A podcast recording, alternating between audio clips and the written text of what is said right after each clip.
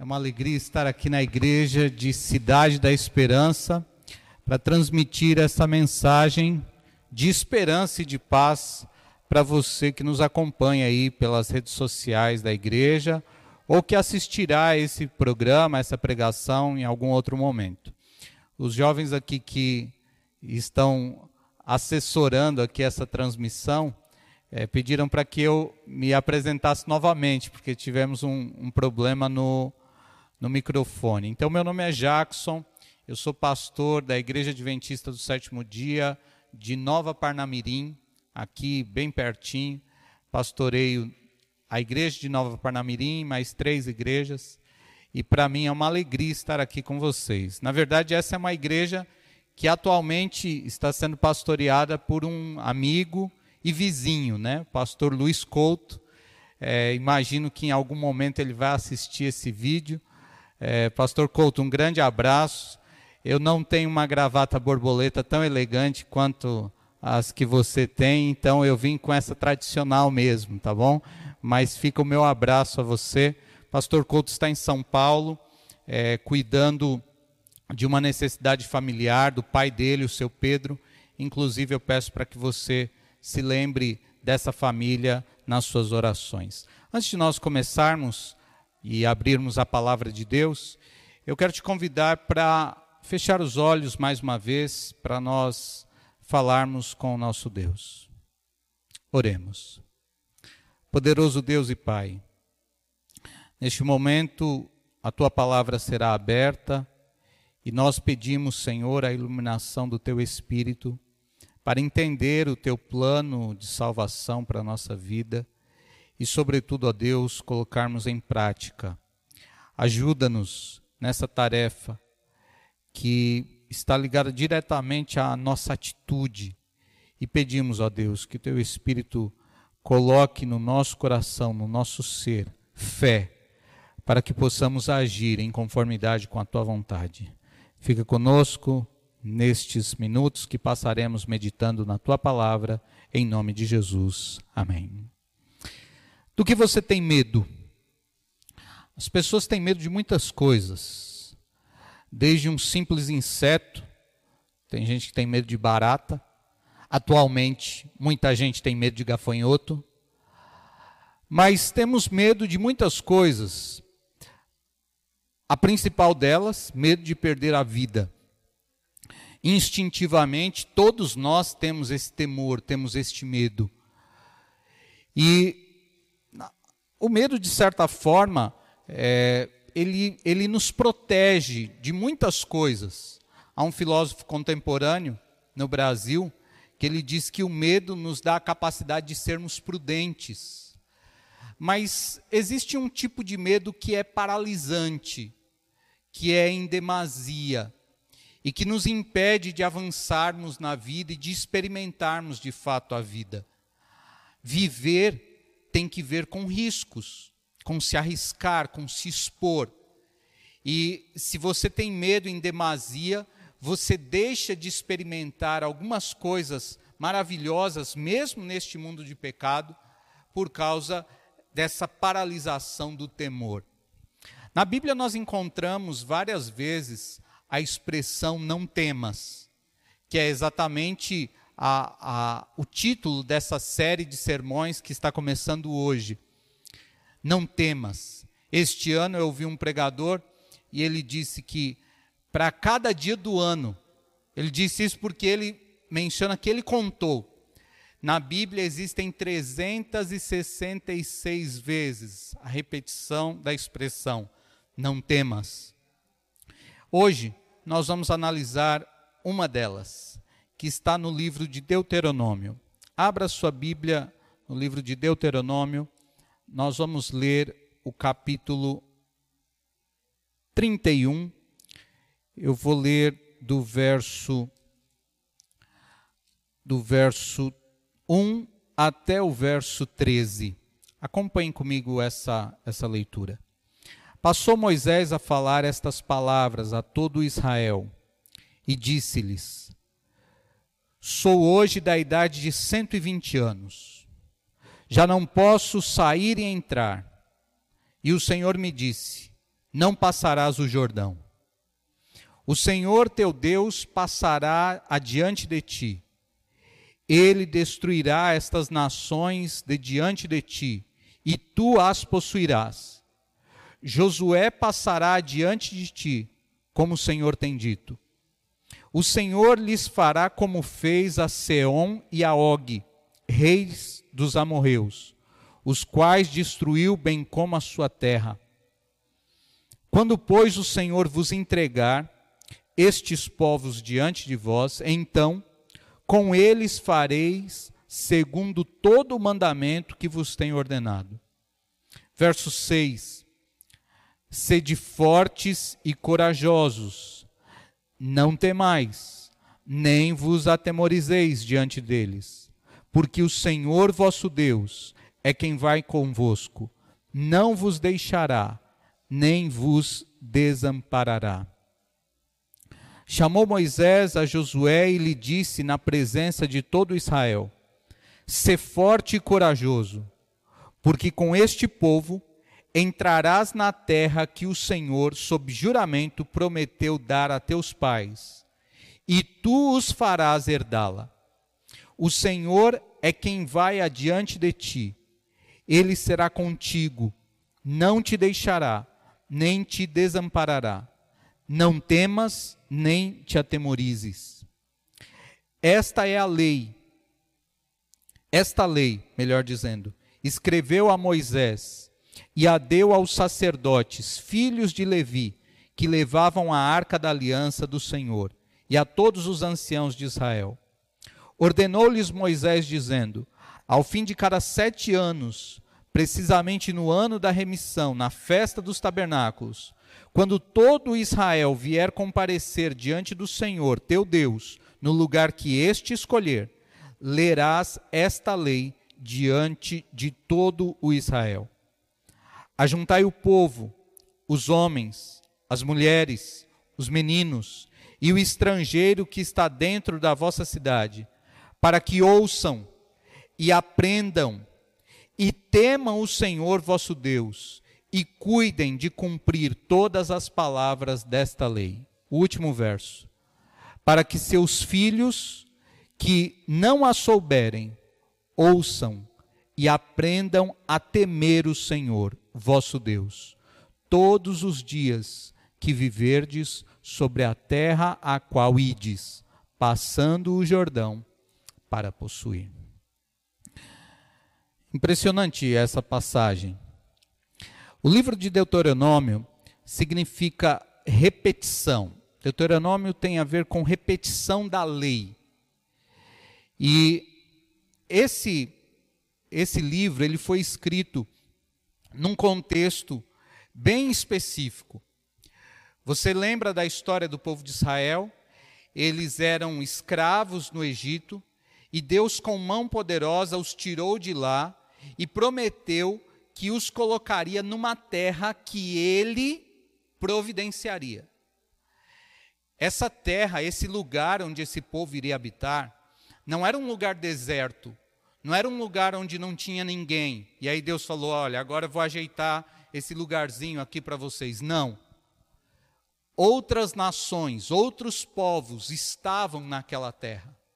Mas a promessa de Deus é que, através do poder do Senhor, os hebreus iriam conquistar aquelas terras. E o povo saiu e foi sob a liderança de Moisés. Deus tirou o povo do Egito com mão poderosa e realizou uma série de milagres incríveis e que o povo viu com seus próprios olhos.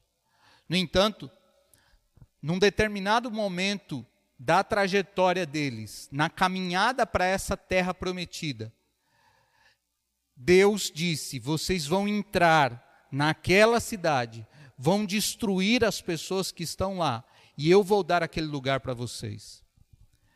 Mas eles ficaram com medo e pediram então para que um grupo deles fosse à frente para que visse o lugar, visse a terra, para saber se eles conseguiriam lutar, pelejar e realmente vencer. Você conhece a história? Doze espias foram enviados. E quando esses espias voltam, eles dão a notícia para o povo: olha, a terra é muito boa. Mas dez deles dizem: Mas nós somos como formigas, nós somos pequenos diante das pessoas que vivem lá. Nós não teremos condições de conquistar aquela terra. Apenas Josué e Caleb, dois daqueles doze, disseram: Não, vamos, o Senhor é conosco, nós vamos vencer. Mas a maioria não acreditou assim. E essa palavra influenciou todo o povo. E assim como em outras ocasiões, o povo então murmurou e disse assim: É, foi para isso que Deus nos tirou do Egito. Era melhor ter ficado lá, porque agora nós vamos morrer aqui na mão desse povo. E por causa deste pensamento, por causa desta falta de confiança em Deus, toda aquela geração, infelizmente, morreu no deserto. Eles poderiam ter conquistado a terra prometida muito antes dos 40 anos que eles passaram peregrinando. Mas por falta desta confiança no Senhor, eles então, aquela geração morre no deserto. Aqueles homens de guerra não experimentaram, não atravessaram o Jordão e não receberam a promessa de Deus. Mas os filhos deles, Deus prometeu: vocês herdarão. E aí, nesse momento, quando o livro de a, a, o contexto do livro de Deuteronômio é exatamente o povo hebreu acampado perto do Jordão, onde o rio Jordão deságua no Mar Morto, e agora eles iriam para uma fase definitiva dessas conquistas, uma fase bem próxima de conquistar o tão sonhado, a tão sonhada terra prometida, a Canaã. Então Moisés se levanta e faz todos os discursos que nós encontramos no livro de Deuteronômio. O que que Moisés faz no livro de Deuteronômio? Ele repete, ele repete tudo aquilo que aconteceu na trajetória do povo quando saíram do Egito até o momento onde eles estavam. Repetição. Tem muita gente que diz assim que nós não devemos ficar presos ao passado. E é verdade. Olhar demais para o passado, se prender demais ao passado, é um obstáculo para que você avance e alcance os objetivos que você tem à frente. Mas o passado não é de todo descartável. E aqui nesse contexto, a fala de Moisés para o povo não temas, sejam corajosos, sigam adiante, está baseada exatamente no passado. Moisés está dizendo àquele povo que agora eram os filhos daqueles que ficaram no deserto. Olha, não façam como seus antepassados. Os seus antepassados não confiaram em Deus. Os seus antepassados olharam apenas para si mesmos não confiaram na promessa do Senhor, eles tiveram medo.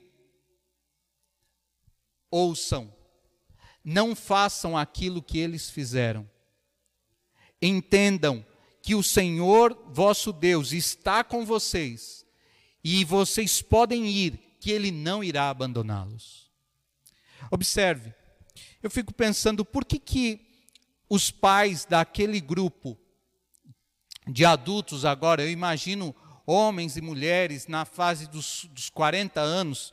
Eu, apesar de, de parecer ter apenas 20 e pouco, já tenho 40. Mas eu fico imaginando, aqueles, aqueles homens, aquelas mulheres, eles viveram essas experiências. Eles viram os seus pais morrendo. Eles ouviram as histórias. Será que eles não conheciam a Deus? Não, eles conheciam. Eles conheciam a Deus.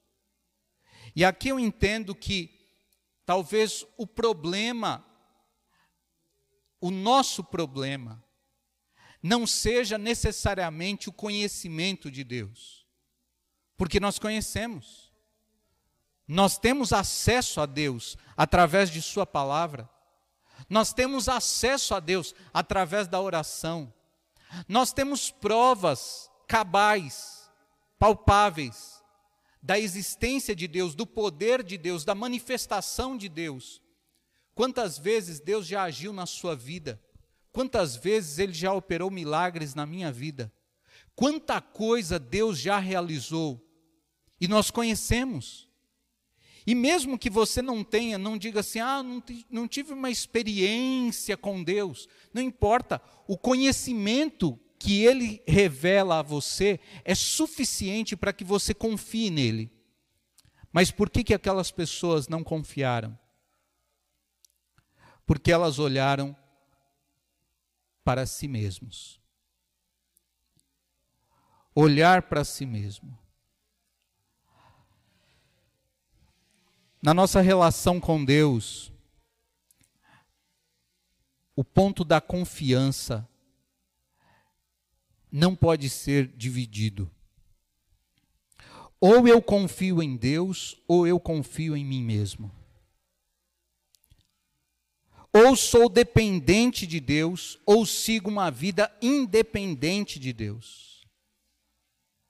Esse é um problema do cristianismo moderno. Sabe por quê? Porque nós achamos que o poder está em nós. Me vem à mente uma música Acredite, é hora de vencer. Essa força vem de dentro de você. Essa não é uma música do mundo, não. Essa não é uma música é, secular. Essa é uma música cristã, popular nos nossos dias. E parece que tudo, toda a ideia de cristianismo está centralizado, ao invés de estar centralizado em Deus, está centralizado em nós. Então, nós achamos que a existência de Deus se dá simplesmente para atender à nossa vontade, às nossas demandas, aos nossos propósitos, aos nossos sonhos. E a gente quer reduzir Deus às nossas vontades, ao nosso jeito de ser. E quando as coisas ou essa atuação de Deus aparentemente não se enquadra dentro dessa nossa perspectiva sobre Deus, então nós descremos. Mas o problema não está em Deus. O problema está com as nossas expectativas, com aquilo que nós queremos, com aquilo que nós desejamos. O verso 6 diz assim: Não temas.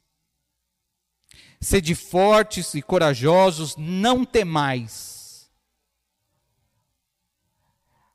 O verbo aqui, usado na língua hebraica, ele pode ter várias conotações. Mas o termo aqui, ele está ligado não ao, ao temor de espanto, porque isso é enfatizado na próxima fala. Lembre-se, o povo iria enfrentar, iam atravessar o Jordão e enfrentar uma batalha, enfrentar guerra. A vida deles estaria em jogo. Eles viram os seus antepassados passando por isso. Eles não estão entrando aqui numa brincadeira. Eles sabem que o que tem pela frente é algo perigoso. Mas o chamado de Deus é para que eles não fiquem ansiosos, que eles não sofram por antecipação, que eles não fiquem medindo o medo. Nós somos assim, não somos? Nós achamos que as coisas estão todas no nosso controle, estão todas aqui nas, nas nossas mãos. Então eu tenho domínio da minha vida. Eu sei aonde eu vou, o que eu vou escolher, o que eu vou fazer. Eu tomo as minhas próprias decisões. Eu não quero ser dependente de ninguém. Não é assim que nós lidamos? Eu confio no meu dinheiro, na força do meu braço. E o mundo vive assim. E nós cristãos vivemos também. Vamos uma vez por semana no culto ao sábado, ou vamos ao domingo na igreja. falamos que nós confiamos em Deus, mas quando nos deparamos com situações que realmente estão fora da nosso, do nosso controle, nós nos desesperamos. Quantos cristãos, neste momento de pandemia, estão sofrendo de ansiedade, de desespero, de angústia? E isso eu quero dizer que é natural do ser humano. Claro, nós somos assim. Nós temos medo, nós somos inseguros, é verdade. Mas esse desespero, esse temor exacerbado, ele se dá exatamente porque nós confiamos muito mais em nós do que em Deus. O texto diz que eles não deveriam temer. Mas mais adiante, Moisés alerta que eles deveriam ler o livro da lei. Eles teriam festividades posteriores.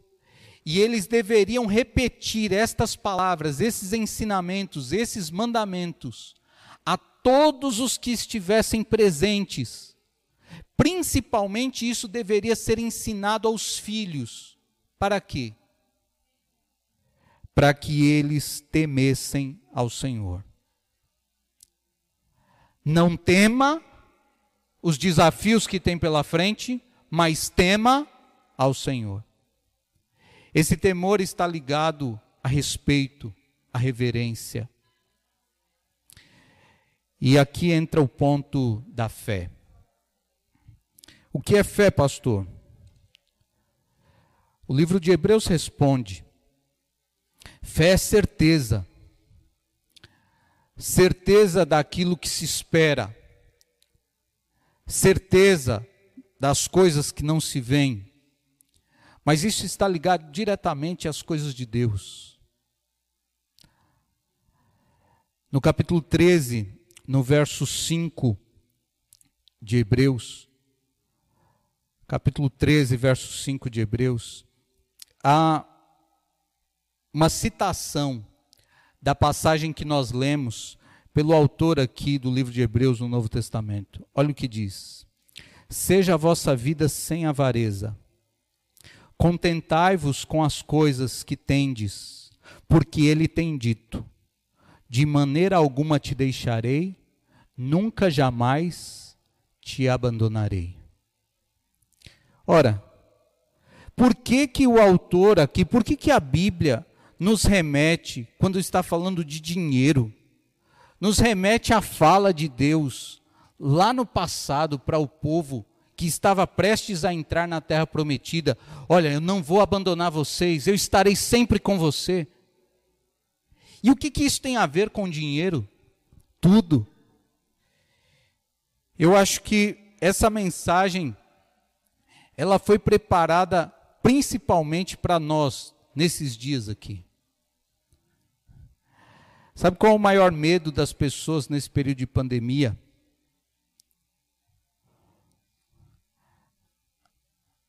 Talvez não seja de perder a vida. Pode ser que seja. Mas a vida delas está tão ligada a este mundo eles estão tão presos a esse contexto de vida que eles temem ficar sem as coisas daqui, sem o dinheirinho daqui, sem o confortozinho que esse mundo pode nos oferecer. A vida se resume ao aqui e agora. E nós confiamos, colocamos a nossa confiança exatamente nisso, na economia, na nossa capacidade de produção, na nossa força. Saiba que, mesmo que percamos todas essas coisas, a promessa da palavra de Deus é: Eu estou com você, eu não te abandonarei, eu não te deixarei. Talvez um paradoxo da vida cristã seja essa luta contra o sofrimento porque achamos se temos um Deus bom, não vamos sofrer, não vamos passar por tribulações, não vamos passar por situações difíceis. Vamos passar sim. Todos nós vamos passar, mas a palavra é: não temas, eu estou contigo, eu estou ao seu lado, eu não vou te abandonar, mas confia em mim. Como é que nós confiamos no Senhor? Obedecendo. A fé ela é fé verdadeira a partir do momento que eu dou o passo da obediência. E esse é o passo que Deus está te chamando neste momento. Você já conhece muito sobre Deus. Você já ouviu muitos sermões. Você já estudou muito a Bíblia. Mas este momento da sua vida é o momento de você dar o passo de fé, não temendo aquilo que tem pela frente. O que vai ser daqui em diante? Como serão as coisas depois que terminar essa pandemia? Será que vai terminar tão cedo? Quanto tempo mais nós vamos lidar com isso? Não temas. Deus é com você. Deus é conosco e o nosso olhar deve estar nele. É no próprio livro de Hebreus que nós temos a maravilhosa promessa: Jesus Cristo é o mesmo ontem, hoje e eternamente. O mesmo Deus que atuou com o povo de Israel lá no passado, que entregou a eles a Canaã, a terra prometida, é o mesmo Deus que está conosco hoje e agora e que tem um futuro muito glorioso para oferecer para cada um de nós. Querido amigo, talvez você esteja passando por situações de medo. Talvez você esteja olhando para o futuro sem perspectiva. Talvez você esteja vivendo com essa ansiedade exacerbada no seu coração. Hoje Deus está olhando para você e está dizendo: Não temas, eu sou com você, eu não te abandonarei nunca. E eu tenho um futuro muito glorioso para você. O futuro que Deus tinha para o povo de Israel era Canaã terrestre.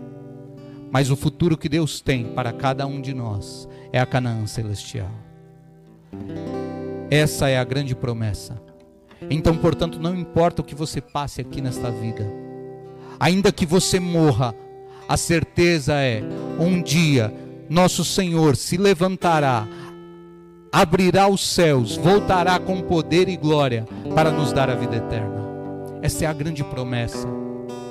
E hoje, o que eu e você temos que fazer? Simplesmente confie e obedeça. Lembre de quem é o Senhor. Lembre daquilo que ele fez no passado. Lembre daquilo que ele já realizou, dos milagres, das bênçãos, do cuidado que ele tem por você. Não fique preocupado não daqui para frente, porque se ele esteve contigo daqui para trás, com certeza ele continuará conduzindo a sua existência até o dia glorioso de nosso Senhor Jesus Cristo. A música que vai ser cantada chama-se O Melhor Lugar do Mundo. Essa é a grande esperança de todos nós. Queremos estar no melhor lugar, e este melhor lugar sempre é na presença de Jesus. Hoje você pode ter certeza que Ele está com você, mas saiba que Ele está preparando algo muito melhor e maior para todos nós. Você pode experimentar isso se você crer e obedecer hoje e agora. Ouça essa música e lembre-se que Deus está sempre com você. Seja forte, seja corajoso, porque Ele está ao seu lado e vai com você para te dar essa vitória. Deus abençoe você.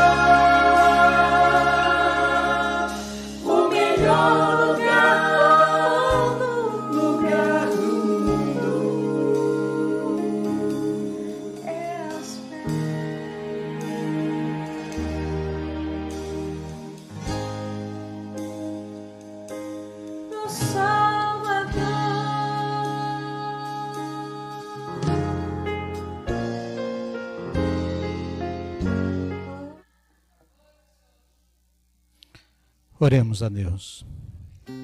Poderoso Deus e Pai,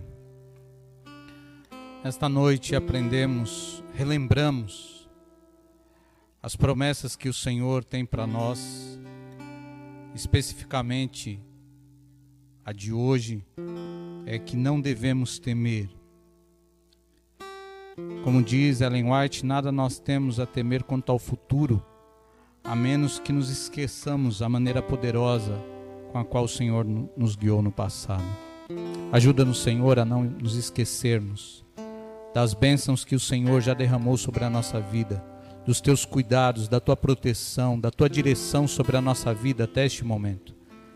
E nessa hora onde o mundo está um caos, que a nossa confiança não esteja no governo, não esteja na economia, não esteja na nossa capacidade de produção, no nosso talento, pelo contrário, Senhor, que a nossa confiança esteja depositada em Ti, que entreguemos verdadeiramente o nosso viver ao Senhor, que obedeçamos aos Teus mandamentos, obedeçamos a Tua palavra e sigamos em fé, na certeza que o futuro glorioso que o Senhor tem para nós preparado nos está garantido por Cristo Jesus.